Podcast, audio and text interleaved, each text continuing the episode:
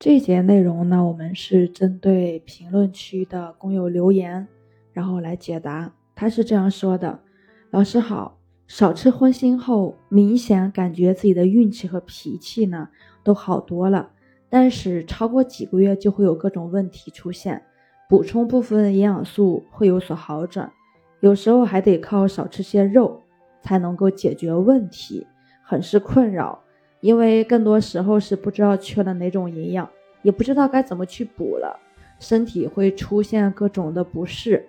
有没有不吃荤腥也能够解决问题的办法？针对这个问题，我们今天来聊一聊啊。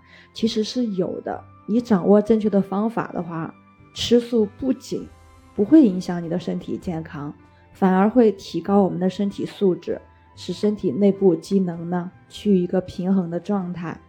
我们吃素呢，要结合修身的功法一起来吃素，能够减少体内垃圾，更适合咱们这个身体的结构。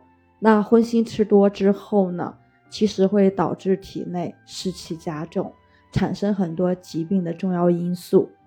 吃素它不是宗教戒律，也不只是不杀生和慈悲。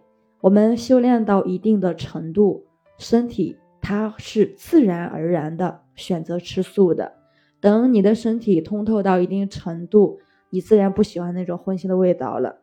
哪怕是用再多的佐料去掩盖中和那股异味儿，当时鼻子里闻不到，但吃到身体以后呢，你还是会有不适感。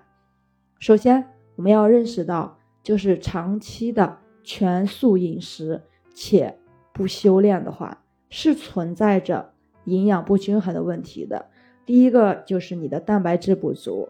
蛋白质是身体维持功能和修复组织的重要营养素，在素食当中，蛋白质的摄入可能不足，特别是缺乏动物来源的完全蛋白质。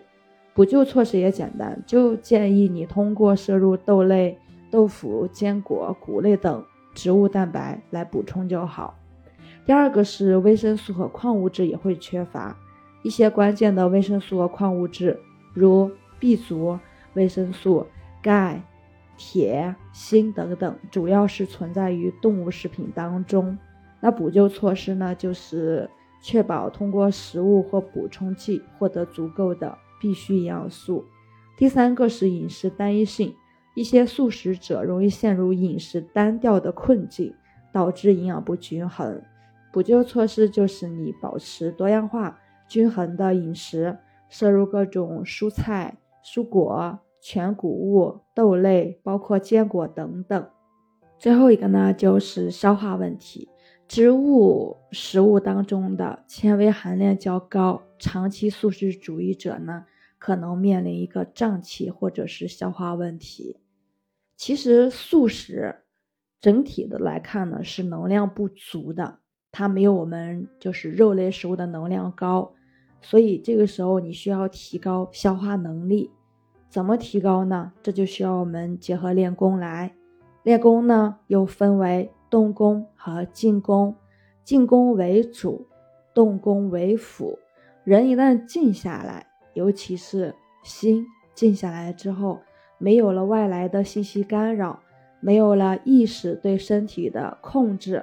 那你的身体会自主的、自发的、自由的运行，身体各项功能才会缓慢的增强。